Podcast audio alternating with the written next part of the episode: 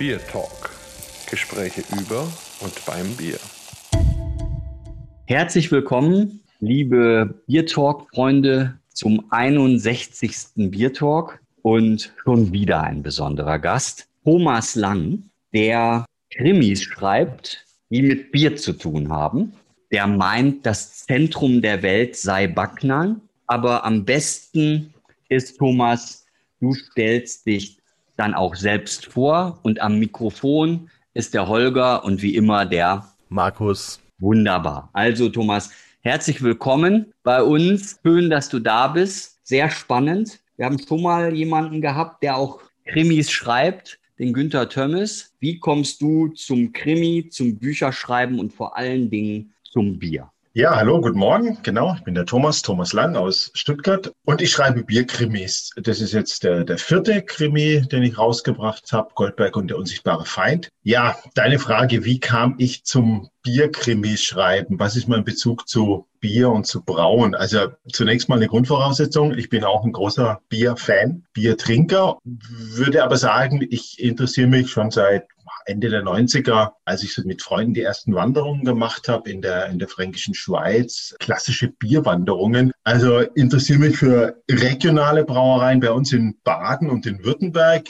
Wir sind ja nicht ganz so gesegnet wie ihr in Franken oder in, in, in Bayern insgesamt. Aber auch wir haben noch eine ganz gute regionale Brauereilandschaft. Ich habe auch den einen oder anderen Freund, der der Brauer ist und der ja auch eine Brauerei hat. Und ich selber bin aufgewachsen im Kraichgau.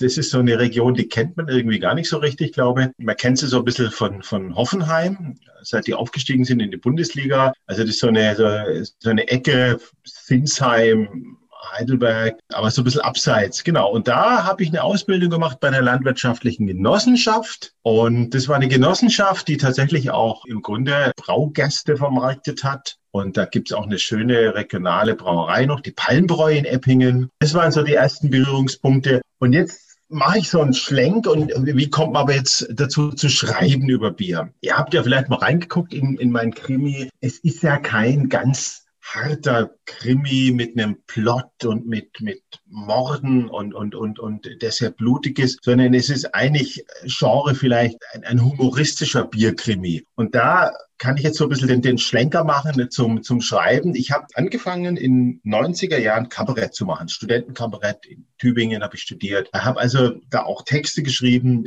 eher humoristische Texte logischerweise, satirische Texte, aber eigentlich halt immer kurze Texte, die eben geeignet waren für die Bühne. Und dann irgendwann hatte ich mal den Wunsch, Mensch, jetzt würde ich gerne mal was Längeres schreiben. Und dann ist klar, das, das, das ist vom Ansatz her eher humoristisch, satirisch. Und dann hat sich das Thema, lag dann einfach sozusagen auf der Pfanne, ne? nämlich etwas über Bier zu machen, über Brauereien zu machen, über das Brauen zu machen. Und das Genre Krimi, das eignet sich einfach ganz gut, um eine Geschichte zu erzählen. Ja? Deshalb sage ich auch, es sind keine klassischen Krimis, es sind eher Geschichten rund ums Bier, Abenteuergeschichten rund ums Bier mit einem, mit einem starken humoristischen Einschlag, so würde ich es mal nennen. Und so kommen die Sachen ein bisschen zusammen. Interesse an Bier, an Brauen, dann dieses humoristische Schreiben vom, vom Kabarett her und das Ganze dann zusammengeführt, so würde ich es mal nennen. Ja. ja, also das ist doch ein spannendes Rezept. ja. Jetzt ist natürlich die Frage, was hast du dir für ein Bierchen überlegt und ist das auch ein spannendes Rezept oder was hast du dir gerade so aus der Küche geholt? Also, ich habe mir, jetzt muss ich sagen, ich bin tatsächlich heute in Lindau am Bodensee, nicht in Stuttgart und ich habe mir hier ein regionales Bier, das kommt aus Leutkirch. So, jetzt mache ich mal das Quiz mit euch. Leutkirch, klingelt es da bei euch? Klingelt es da bei dir, Markus? Also ich weiß, das ist im Allgäu, im allerschönsten. Ja. Genau, also Allgäu so genau. klingelt. Ähm, ich habe ja. auch irgendwas im Hinterkopf, aber ähm, ja. denk noch mal nach. Genau. Es war ein Brauer, der war vor ein paar Jahren, war der ziemlich, ist der ziemlich durch die Presse gegangen, weil der hat sich durch, ich glaube, drei Instanzen hat er sich geklagt, weil er hatte auf seinen Etiketten immer geworben, damit dass sein Bier bekömmlich sei. Äh, da gab es so einen Verbraucherschutzverein, der hat ihnen abgemahnt, und zwar von dem Hintergrund, es sei irreführend, wenn auf einem Etikett draufsteht, es sei bekömmlich, weil das sei eine Gesundheitswerbung. Ihr merkt, jetzt kommt so ein bisschen der juristische Aspekt, ich bin ja in der Hauptsache Anwalt. Der hat dann tatsächlich gesagt, seit 100 Jahren steht es bei mir so drauf auf dem Etikett, dass das Bier bekömmlich ist. Und jetzt kommt irgendwie so ein blöder Abmahnverein aus Berlin und will halt Kohle damit machen, indem er irgendwelche Unternehmen abmahnt. Und dann ging es tatsächlich hier Landgericht Ravensburg und dann ging es hoch vor das Oberlandesgericht in Stuttgart und zum Schluss ging es bis zum Bundesgerichtshof. Und da hat man drüber gestritten, darf ein Brauer auf sein Bier schreiben, ist es bekömmlich. Und ihr könnt euch vorstellen, wie es ausging. Der Brauer hat dann tatsächlich verloren und, und musste quasi die ganzen Kosten zahlen, die in diesen drei Instanzen entstanden sind. Hat sich aber nicht unterkriegen lassen, der Clemens Herle, und braut weiterhin sein Bier. Und ich habe mir hier ein Lager Hell jetzt quasi aus der Küche geholt. Ich glaube, das war der Gottfried Herle, oder? Der Clemens Herle ist, glaube ich, der Gründer der Brauerei. Ja, du hast vermutlich vollkommen recht. Genau. Aber das ist ja total super, weil du kannst doch jetzt direkt den fünften Krimi schreiben und kannst erstmal diese Verbraucherschützer da, ja, die ja. kannst du im Krimi erstmal ermorden. Also ja. lass sie doch einfach sterben. Und dann schreibst du da was Schönes dazu. Das wäre doch super. Das stimmt eigentlich, ja. Da haben wir schon den nächsten Plot, ja. Aber genau, aus solchen Geschichten entstehen auch teilweise meine meine Krimis, ja. Der Markus, der macht das ja auch, ja. Der Markus hat ja auch schon Bücher über Bier geschrieben und ein, ein, also eine Geschichte ist oder ein Buch heißt Geschichte und Genuss. Also ein bisschen Schleichwerbung darf ja sein und er macht es ja auch nicht selber, sondern lässt mich das sprechen. Er überweist mir dann gleich die 10 Euro, wie er das dann immer so macht, wenn ich gut über ihn spreche. Deshalb geht es mir auch so gut hier in Schwabing. und in dem Buch da ist es auch immer so. Also da gibt es dann immer am Anfang, gibt es so eine kleine Geschichte, die ist erfunden, aber die könnte sich auch so zugetragen haben. Und wenn man sich jetzt zum Beispiel mit den Wikingern beschäftigt oder so, dann geht's wirklich blutig her, ja. Mhm. Also so kennt man ihn halt, ne, Markus? Ja, absolut. Also es ist so, ich habe die Geschichten, solange ich praktisch keine echten Quellen hatte, eben erfinden müssen. Und wenn man dann die Zeit kommt, wo man dann Quellen hat, dann sind das auch wirklich alles reale Geschichten. Und bei den Wikingern ist es so, dass es da eine heimliche Liebe gibt zwischen einem Brauer und der Tochter des Jarls. Das ist der Chef und der wird dann am Ende mit dem Blutadler-Ritual hingerichtet, was wirklich eine ziemlich grausame Nummer ist und stürzt dann in sein Bier. Und das stimmt schon, da kann man schon spannende Sachen machen. Und das Schöne ist als Autor, du kannst dich da ja austoben, weil du schreibst es mhm. in deinem Buch und die Leute können es lesen oder nicht, aber du, du hast eine Möglichkeit, das einfach zu tun und das finde ich eine tolle Sache und merkt man auch deinen Büchern an, finde ich, dass du, glaube ich, auch sehr gerne mit den Geschichten spielst, mit den Personen spielst und die entwickelst und da echt richtig ein Leben entfachst und das ist toll. Ich bin ja also über viele Zitate gestolpert. Also ich fange einfach mal an. Hm, also er, Lampe, sie, Wichser, Dialog aus der Vorstadt gefällig aber sowas von daneben. Das waren Achtsamkeitsübungen am Killesberg. Er, gib es endlich zu. Sie, was? Er, bist du so dumm? Willst du mich verarschen? Du hast einen anderen Kerl. Und dann geht so weiter und so weiter. Ja.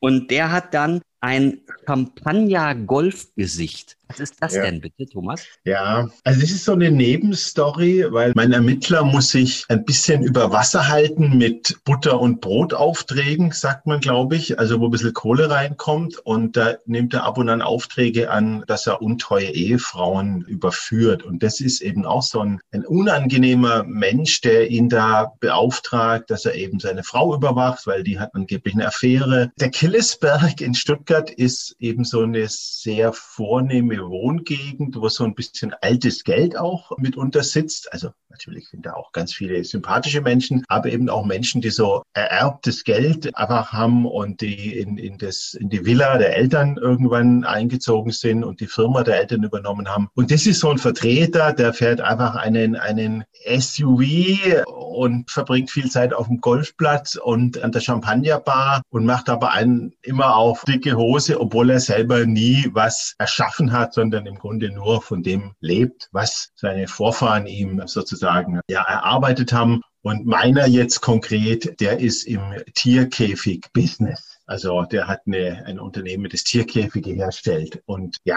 einfach ein unsympathischer Mensch letztlich. Aber mein Ermittler muss eben auch manchmal so ein bisschen in den sauren Apfel beißen, dass er, dass er Kohle annimmt für Aufträge, die er eigentlich nicht unbedingt haben will. So. Ich bin ja so ein Zitate-Freund. Ja. Mein absolutes Lieblingszitat ist, es könnte ein Klischee sein, aber es könnte auch wahr sein. Und so ist es ja auch bei dir in deinen Büchern. Markus, was hast du dir denn heute vorgenommen zu trinken bei solchen Geschichten, wo es eben um Champagner Golfgesichter geht. Ja, also natürlich habe ich mir auch ein Bier ausgesucht und ja, es geht ja ein bisschen auch um Klosterbrauereien und um Belgien und da habe ich mir gedacht, da muss ich ja eigentlich mal ein bisschen in diese Ecke schweifen. Andererseits, liebe Hörer, wir haben hier früher morgen bei der Aufzeichnung, da wollte ich mir jetzt nicht gleich so ein 12% Westfleterin Quadrupel reinpfeifen, sondern habe mir gedacht, es gibt ja eine schöne Alternative und zwar gibt es aus Belgien von Leffe das Abteibier mit 0,0% und dementsprechend mache ich das mal auf. Und ihr hört schon, das kommt aus einer Dose. Und ich persönlich finde das ganz, ganz spannend, weil es eben die Aufgabe äh, ganz schön heftig ist für den Brauer zu sagen, ein Bier, was eben sehr stark von seiner Hefearomatik, von seinem Alkoholgehalt normalerweise lebt, das in ein alkoholfreies zu übersetzen. Und ich habe das vor ein paar Jahren, als es rauskam, in Belgien als einer der ersten verkosten dürfen. Und was ich ganz toll finde, die haben das gelöst, dadurch, dass sie so eine Aromatik aus Honig und Rauch geschaffen haben. Und das wiederum macht es dann sehr rund und sehr voll und ersetzt diesen nicht vorhandenen Alkohol. Das ist ein ganz, ganz tolles, schönes, weiches und sehr schön strahlend goldenes Bier. Und da habe ich mir gedacht, das passt doch gut zum Goldberg und es passt gut zu unseren ganzen Mördergeschichten und vielleicht für die Hörer, wenn du mal so ganz kurz zusammenfasst, ohne das Ende zu verraten, worum geht's denn in dem aktuellen Buch überhaupt? Also die Hauptgeschichte ist die, dass Minkin, mein Ermittler, den Auftrag von Goldberg, also Goldberg ist immer der Spiritus Rector im Hintergrund, der ihn losschickt. Genau, mein Ermittler, der Minkin, der muss nach Belgien einen alten Mönch ausfindig machen, den Abbe Jean. Der Abbe Jean lebt im Kloster Rochefort in den belgischen Ardennen und der hat eine, ja, eine Geschichte hinter sich, der Abbe Jean. Als junger Novize war er beteiligt an einer Sabotageaktion der, der Resistance, der französischen Widerstandsbewegung. Und konkret hat er den Biernachschub für die deutsche Wehrmacht sabotiert. Und zwar just den Nachschub, der geplant war für die Normandie, kurz bevor das die alliierten Truppen am D-Day gelandet sind. Da ist also eine große Bierlieferung aus dem Elsass, ging in die Normandie und die hat der Abbejean sabotiert, indem er ja sie verunreinigt hat mit Bakterien und das hat dann zu ganz schweren Erkrankungen in der Truppe geführt und deshalb konnten die Alliierten letztlich landen, weil die Truppe einfach stark geschwächt war durch dieses verunreinigte Bier. Bier. Das ist so ein bisschen die Hintergrundgeschichte. Genau. Und dieser Aubergine lebt noch und der Minkin muss den ausfindig machen und in Sicherheit bringen, weil diese, diese Fakten sind jetzt eben aufgetaucht und da gibt natürlich Menschen, die dem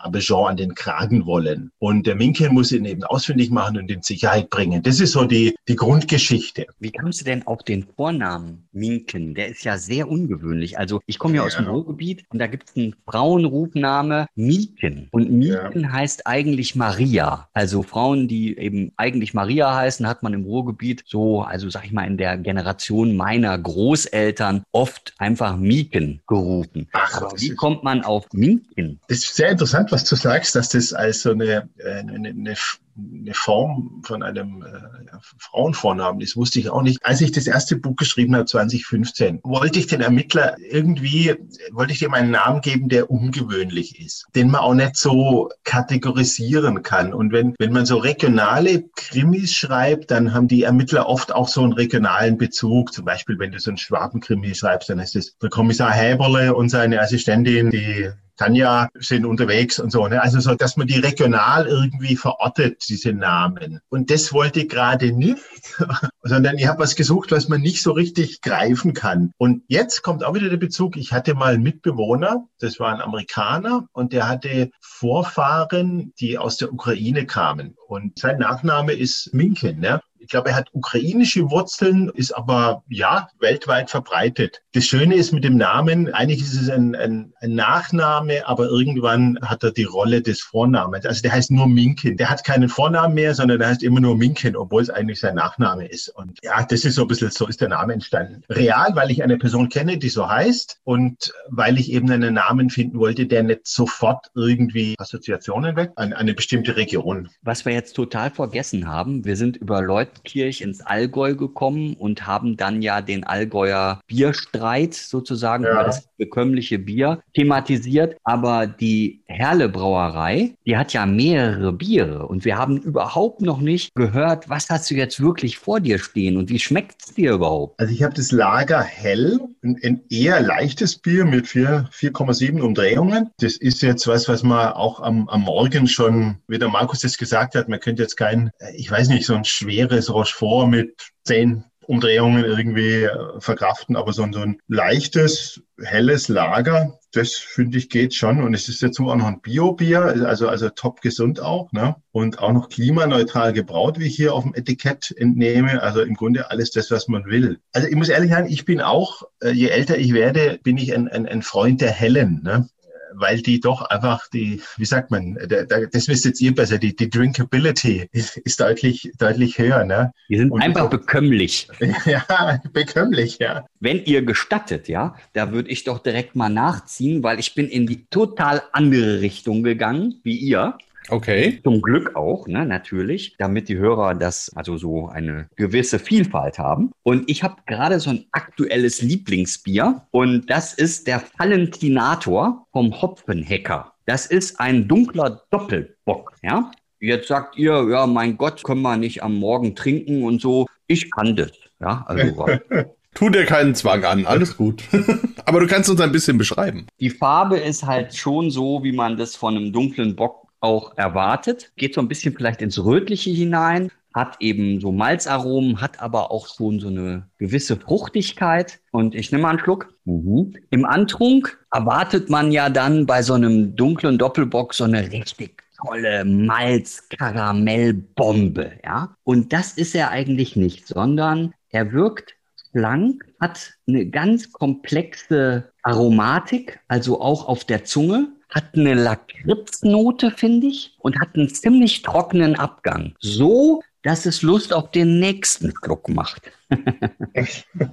und deshalb bin ich so begeistert, weil das ist mal ein Doppelbock, der einfach schön interpretiert ist, der heraussticht, der sich nicht einreiht in die vielen tollen Doppelböcke, die wir sowieso hier auch in Bayern haben. Und dann kommt auch noch der Name eben Valentinator, also von Karl Valentin. Und das ist wirklich einer meiner absoluten Vorbilder, was das Thema Sprücheklopfen angeht. Und da habe ich gedacht, das passt auch schön. Ne? Also deine Romane sind so Mhm. humoristisch und haben eben so eine, so eine ja, wie soll ich sagen, so eine schlaue kabarettistische Note. Und das war ja bei dem Valentin auch so. Ne? Also viele Sprüche, die ich toll finde. Also zum Beispiel, früher war die Zukunft auch besser. Ja? Oder selig sind die, die nicht zu sagen haben und trotzdem den Mund halten. Also das sind alles so Karl Valentin Zitate, die ich einfach auch wirklich oft benutze. Aber jetzt wieder zurück zum Roman. Welche Beziehung hast du denn zu Belgien und belgischem Bier? Weil da gibt's auch wiederum was, was hier im Roman steht. Ja, das finde ich also schon sehr bemerkenswert. Also du lässt deinen Protagonisten irgendwann sagen, also Belgier sind ja quasi Holländer, die nur besseres Bier brauen können. Und das ist ja schon eine heftige Aussage. Ja, meine Figur ist tatsächlich der, der klassische Biertrinker. Der kann mit Craft Beer, ich weiß, jetzt bin ich hier natürlich in einem Bier Talk, wo man gerne in die, in die, in die Tiefen der, der, der, der Craft Beer Welt einsteigt. Aber mein Protagonist kann eigentlich mit, mit Craft Beer nicht so viel anfangen, sondern der hat gerne klassisches Helles oder eine halbe, wie man bei uns sagt, ne? Und gut. Um jetzt eine Brücke zu schlagen, weil du fragst, was ist mein Bezug? Ich war vor zwei Jahren das erste Mal bewusst so in Belgien. Mit der Familie haben wir eine Woche in Herbstferien, waren wir in, in Brüssel und in, in Brücke und auf dem Rü- Rückweg eben auch in, in Rochefort. Und da habe ich zum ersten Mal wirklich, ich weiß, das klingt jetzt doof, aber zum ersten Mal mich wirklich mit, mit belgischen Bieren beschäftigt. Vorher ging das immer so ein bisschen, hm, Fruchtblöre irgendwie und äh, braucht kein Mensch und nicht nach dem deutschen Reinheitsgebot gebraut und so weiter. Und das war aber diese, diese Kultur in Belgien, also selbst in einem, in einem kleinen Ort irgendwie setzt man sich dann rein und dann gibt's da eine Bierkarte mit 50 Bieren drauf. Also diese Kultur, ne, die muss man einfach wirklich wertschätzen. Wobei, also meine Frau ist keine große Biertrinkerin und wir haben dann aber auch in so einer Bierkneipe was bestellt und dann hat der empfohlen, ja, das könnte vielleicht ihrer Frau schmecken und dann kam da wirklich dieses, das kennt ihr vermutlich, das war ein Fruchtbier, das kam in so einem Cocktail Schwenker mit Eiswürfeln drin. Ne? Also eigentlich ein absolutes No-Go, würde ich jetzt mal sagen. Aber hat natürlich absolut seine Berechtigung. Aber da könnt ihr vielleicht ein bisschen was dazu sagen, wo diese Kultur herkommt ne? und dieses Verständnis. Und ja, aber das war für mich wirklich schon, schon krass. Ne? Und, und dann waren wir in Brücke und haben da eine Brauerei besucht, der Halve Mahn. Und in Brüssel natürlich das eine oder andere gemacht und zum Schluss in Rochefort. Und so kam ich das erste Mal wirklich mit dieser Biervielfalt in Kontakt. Ja, aber vielleicht seid ihr jetzt was über belgische Biere? Ja, also in meinen Augen ist die belgische Bierkultur eines der spannendsten Bierkulturen der Welt, ja. Das, was du eben ansprichst, diese Fruchtbiere, da gibt es ja eben einen Oberbegriff, das sind eben diese Lambic-Biere, die sind spontan vergoren. Also das heißt, die haben jetzt keine Hefe, die dann so ganz gezielt und berechnet und alles dazukommt, sondern die ist wild in der Luft und da gibt es eben eine große Tradition um Brüssel herum. Und da sind eben diese wilden Hefen auch wahnsinnig aromatisch. Und deshalb hat sich das auch gehalten. Aber die belgische Bierkultur hat natürlich mehr zu bieten als die Fruchtbiere, sondern eben auch die Trappistenbiere und eben auch viele andere Bierstile, die wirklich unglaublich spannend sind. Und insgesamt die Sauerbiere, also die Gösen, die Faros und was man da sonst noch alles sagen könnte, die sind spannend. Und wenn man jetzt da deinen Protagonisten, für den ja ein Craftbier ein Kraftbier ist, ja, das sagt er ja dann auch irgendwann. Er sagt ja dann, ja, Stuttgarter Hofbräu aus der Dose ist ein Kraftbier, ne? Das ist aber ja auch super. Also, und das ist auch für uns ganz wichtig. Und das sagen wir auch immer und haben wir auch von Anfang an immer gesagt, dass wir eben für Bier insgesamt stehen. Also nicht nur für Craft-Biere oder nicht nur für abgedrehte, komplexe Biere aus dem Holzfass oder so, sondern jede Bierkultur hat aus unserer Sicht ihre spannenden Komponenten. Und im Prinzip gibt es ja eigentlich drei große Blöcke. Das ist eben diese belgische Bierkultur, das ist die britische Bierkultur und eben auch die deutsche Bierkultur. Daraus leitet sich dann sehr, sehr viel ab. Hier ist einfach wahnsinnig spannend, komplex, get together, einfach, ehrlich. Also ich weiß gar nicht, es gibt so viele Superlative. Markus, was, was möchtest du noch ergänzen? Ich, ich ja, nein, also du hast ja schon fast alles gesagt. Was ich total spannend finde und was mir auch dabei eben so richtig gut gefällt, ist diese Verknüpfung, die der Thomas schafft mit der Geschichte. Und das ist ja gerade in Belgien so spannend, weil ja einerseits für die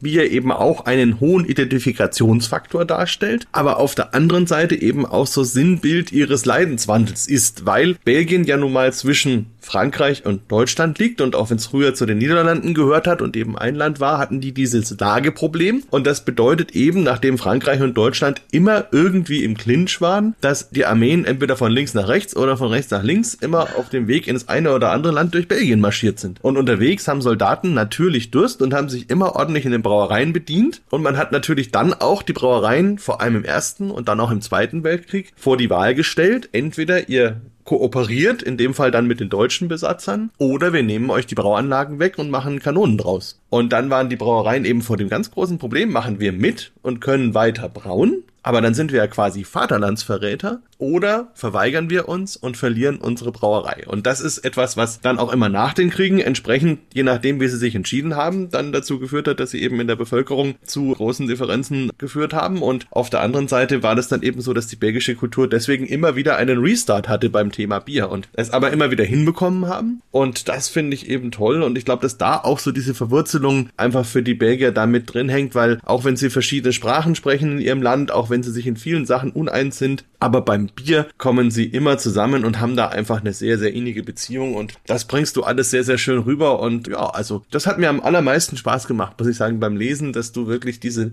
tolle Geschichte spinnst, die ja durchaus auch hätte wahr sein können und vielleicht als kleine Seitenanekdote, es ging übrigens auch andersrum, die Engländer haben wirklich mit Spitfire Flugzeugen Bier am D-Day von England nach Frankreich geflogen, damit die Soldaten was zu trinken hatten und haben den Trick auch gemacht, dass sie diese Biertanks unter die Flügel gehängt haben. Und eigentlich ist der Flug über den Ärmelkanal ja gar nicht so weit. Mhm. Aber sie sind dann absichtlich ganz hoch gestiegen, damit das Bier gekühlt wird und dann wieder gelandet, so dass sie dann auch noch frisches, kaltes Bier hatten. Also unglaublich, was so alles mit dem Thema Bier passiert und was eben Fiktion und Realität dann fast so ein bisschen ineinander verschwimmt. Also tolle Sache, hat mir echt Spaß gemacht. Bitte, beim nächsten ja, rufe ich euch an und dann müssen wir vorher drüber sprechen. Das ist eine super Geschichte mit diesen Spitfires. Das hätte super reingepasst noch. Ja, aber na, in die nächste Auflage vielleicht. Ja, genau. Ja, aber Thomas, was hast du gegen die Bierpolitik der Deutschen Bahn? Da sprichst du ja auch drauf an. Hm. Also ich bin viele Jahre, war ich relativ viel unterwegs, mit der Bahn auch, nein, nicht relativ viel, aber immer wieder halt beruflich auch unterwegs und bin ja immer Bahn gefahren. Und du hast immer nur Bitburger und Erdinger das ist einfach nicht geil. Und wenn man ab und zu das Glück hat, mit der österreichischen Bahn unterwegs zu sein, da gab es zumindest, also vor, man muss ja jetzt denken, vor Corona und nach Corona, weiß ich nicht, wie es jetzt dann ausschaut, aber da gab es immer einen, einen Otterkringer aus Wien und dann gab es einen, einen Budweiser gab's und dann gab es nochmal ein, zwei andere Sorten. Also da war einfach so ein bisschen die, die Vielfalt war einfach etwas größer. Und mein Protagonist rächt sich halt jedes Mal auf, wenn er Bahn fährt. Wieso gibt's immer nur Bitburger oder halt einen Weizen von Erdinger? Wieso haben die da einen Knebelvertrag über, über 100 Jahre abgeschlossen? Wieso könnte man da nicht auch etwas differenzieren und vielleicht regionale Spezialitäten anbieten etc.? Also über so Sachen regt er sich halt auf. Das ist natürlich komplett sinnfrei, aber natürlich auch ein Thema. Er beißt sich gerne in solchen Themen dann auch fest ne? und philosophiert darüber oder fabuliert darüber. Ne? Und das ist ein schöner Anlass, ja. Obwohl, ich sag jetzt mal, ein Erdinger alkoholfrei, da kann man ja nichts gegen haben, ja. Und da ja. ist auch ein schönes Bier. Du, ja. du sagst ja dann auch, also Paderborner Pilsener nimmst du dann auch noch auf den Kicker, ja. Auch das gibt's in der Dose und vom, also ein tolles Preis-Leistungs-Verhältnis, finde ich. ja.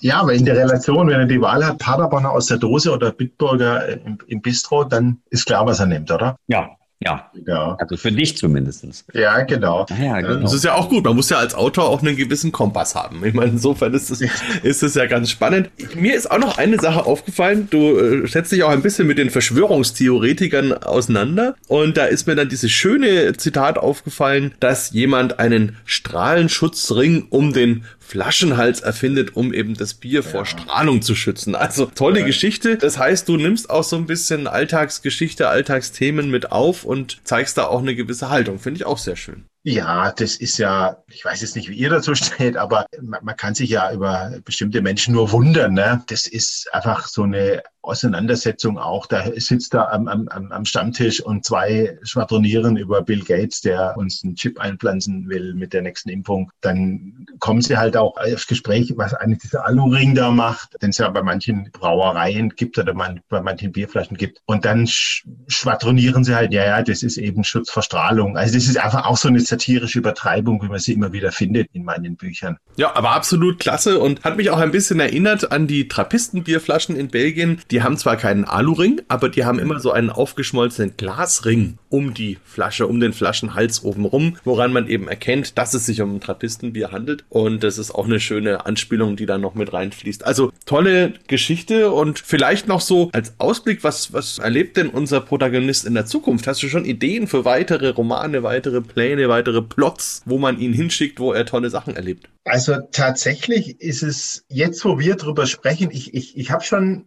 eine Idee. Also mein, mein, mein Protagonist muss ja immer entweder eine Person, die etwas mit Bier zu tun hat, oder ein Artefakt, was, was mit der Biergeschichte zu tun hat, finden. Also in meinem letzten Band, da musste er das heilige Fass finden. Ihr wisst ja vielleicht, dass Jesus und seine Jünger beim letzten Abendmahl, es hat sich ja 2000 Jahre lang die, die Geschichte gehalten, dass Jesus und seine Jünger Wein getrunken hätten beim letzten Abendmahl. Deshalb gibt es auch beim letzten Abendmahl oder beim, beim Abendmahl in den Kirchen immer Wein. Aber wir wissen natürlich, dass es kein Wein war, was die getrunken haben, sondern die haben Bier getrunken beim letzten Abendmahl. Und dieses heilige Fass, also analog zum Heiligen Gral, dieses heilige Fass, das muss Minken, also im, letzten Band, Goldberg Heiliges Fass, das muss er ausfindig machen und, und retten, weil das hat 2000 Jahre überlebt. Genau. Und also er muss entweder immer so ein Artefakt auffinden oder eine Person retten. Und im nächsten Band, da ist meine Idee, da muss er eine, eine bierweinende Madonna im Grunde ja auch, auch finden und retten. Ihr kennt ja vielleicht die Geschichte, dass es solche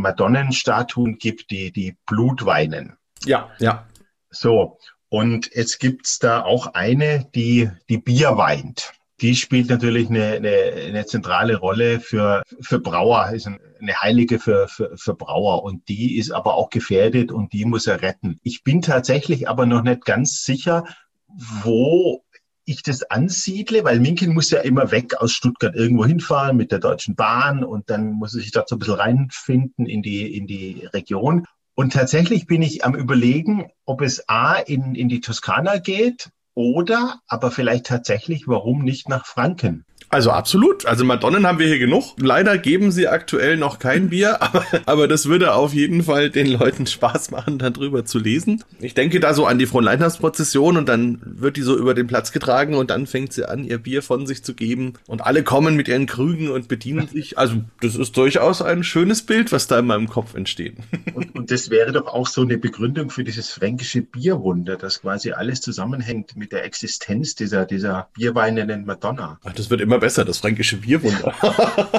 Holger, jetzt bist du platt, oder? Ja, jetzt bin ich platt, ja. Also irgendwie bin ich auch ein bisschen neidisch, weil ich finde das schön. Also wenn man, wenn man das so kann, also wenn man sich da so hinsetzt und diese Geschichten spinnt und das so miteinander eben verwebt und, und sich dann ja auch nicht verliert, sondern das dann ja auch irgendwie fassen muss und dass ja. es dann auch zu einem Ende kommt und so. Das finde ich irgendwie toll. Und ich bin auch jemand, der eben einfach sehr, sehr gerne liest und das schon immer auch gerne gemacht hat. Also, und dazu dann noch ein schönes Bierchen trinken, sowieso immer gut, ja. ja. Ich habe noch einen kleinen Tipp, Thomas, wenn du noch was machen willst, so um die Kriegszeit sich da irgendwie äh, dran wieder zu erinnern oder sowas. Es gab eine, also die erste schwimmende Brauerei der Welt das war ein englischer Minenleger, der wurde umgerüstet 43 in England und da wurde eben eine Brauerei in dieses Schiff eingebaut, um die kämpfenden Soldaten in Asien mit Bier versorgen zu können. Und das war also technologisch schon mal Wahnsinn, das überhaupt hinzubekommen, dass man eben auf der auf dem Meer sozusagen vergehren kann, dass das auch mit der Wasserentsalzung klappt und so weiter und am Ende eben auch ein Bier dabei rauskommt. Und dieses Schiff war dann auch tatsächlich ein paar Tage am Kriegsende im Einsatz und da könnte man natürlich auch ein Krimi drauf spielen lassen. Da gibt's dann auch eine Schiffskatze, die dann auch eine spannende Geschichte hat. Also das will ich jetzt gar nicht vorwegnehmen, vielleicht verbaust du es ja mal in einen Roman. Okay. Aber also das fand ich auch eine tolle Geschichte, weil das auch keiner weiß und man denkt immer, die AIDA wäre das erste Schiff mit einer Brauerei. Stimmt gar nicht, das gibt's schon eben seit 1943. Aber gut, so, so viel dazu. Also Ideen gibt's natürlich genug. Okay, krass. Das, was du sagst, Markus, dass so diese historische Begebenheiten, die du auch in deinen Büchern verarbeitest und dann Fiktion. Bei mir, ich fange meistens in der Fiktion an und dann, wenn man aber dann gräbt und, und liest, dann stößt man plötzlich auf reale Geschichten, wie jetzt in meinem aktuellen Band. Da ist es ja so, dass die Brauerei in Rochefort, beziehungsweise diese Quelle, die ist bedroht durch einen örtlichen Kiesproduzenten weil der will in den tieferen Schichten, dort in der, in der Nähe vom Kloster, will der Kies abgraben oder Schotter abgraben. Und dazu muss er an die Quelle ran. Und das ist tatsächlich ein ganz realer Streit, dass die Mönche eigentlich seit, schlag mich tot, seit dem 19. Jahrhundert nutzen die diese, diese Quelle, aber deren Ursprung ist außerhalb der Klostermauern in so einem Gebirge und da gräbt dieser Kiesproduzent. Und die Mönche haben sich juristisch dagegen gewehrt und haben jetzt in der ersten Instanz auch Recht bekommen. Und, und das Ganze passiert, weil es eine Urkunde gibt, auch aus dem 19. Jahrhundert, wo drin steht, ja, er darf dort Kies abbauen, dieser, dieser Dubois, so wie ich ihn nenne, der heißt im realen Leben etwas anders, aber den gibt's wirklich. Aber er darf den Lauf des Wassers nicht verändern. Und jetzt stelle man sich vor, der würde tatsächlich diese Quelle zum Versiegen bringen ne? was das für die belgische Bierkultur bedeuten würde. Absolut. Katastrophe. Katastrophe, ja. Und, und so, also da bin ich aber tatsächlich erst drauf gestoßen beim Schreiben, ne? dass es diesen realen Streit tatsächlich gerade gibt. Ah, das stimmt, diesen Effekt kenne ich auch. Man recherchiert so vor sich hin und mhm. dann stößt man auf Geschichten, wo man wirklich denkt, das gibt's nicht, dass es die wirklich ja. gegeben hat. Also, das macht dann aber auch wieder Spaß. Also, und sowas dann im Nachhinein irgendwie noch einzuweben und sowas. Also, tolle, ja. tolle Geschichte. Ja, Holger, freust du dich dann schon auf das nächste Buch? Wirklich unbedingt. Ich, wie gesagt, also ich, mir hat es auch sehr, sehr viel Spaß gemacht und es gibt ja auch noch dieses Nachwort, wo du das auch mit dem Schotterproduzenten ja wirklich dann auch nochmal reinschreibst. Ja. ja. Und dann noch Gandhi zitierst und dann auch noch Poldi, ne? So ist Fußball. Manchmal gewinnt der Bessere, ne? Genau. Aber auch, sag ich mal, der letzte Satz, der sozusagen in der Geschichte noch spielt, ist, was in der Waldklause passiert, bleibt in der Waldklause. Außer ja. Herpes, den Scheiß hast du ewig. Ja. Also besseres Schlusswort gibt es ja eigentlich nicht. Ich schaffe viel auch mit, mit Film- oder Musikzitaten. Einfach ein, ein, man sammelt ja einiges an im Laufe der Jahrzehnte, ne? an, an, an, an Kultfilmen oder, oder Musik, die man liebt. Und das, das, das fließt da alles auch mit rein, ja, in, in die Figur. Auf Als jeden kind Fall toll gemacht und hat uns hier Gelegenheit gegeben, wieder mal einen ganz besonderen Biertalk zu produzieren, zu besprechen. Ich danke dir für deine Zeit und für deine tiefen Einblicke in deine Arbeit und kann nur jedem, ja, und euch beiden ein frohes Osterfest wünschen, auch wenn, wenn wir es hören, dann schon Ostern vorbei sein wird. Ja, aber trotzdem frohe Ostern für euch beide. Dankeschön. Und wir können den Hörern ja dann frohe Pfingsten wünschen. Das dürfte auf jeden Fall noch hinhauen. Wir werden natürlich auch den Zugang zu den Büchern, wie man sie bestellen kann und so weiter in den Show Notes verlinken, unbedingt. Und können auch allen Lesern nur raten, lest mal rein, lasst euch da ein bisschen mal in andere Welten entführen. Es ist sehr, sehr spannend und hat mir ganz viel Freude bereitet. Auch dafür vielen Dank, lieber Thomas, und hoffentlich bis bald. Aber wie gesagt, Dankeschön für heute. Ja, vielen Dank, Markus. Vielen Dank, Holger. Tschüss.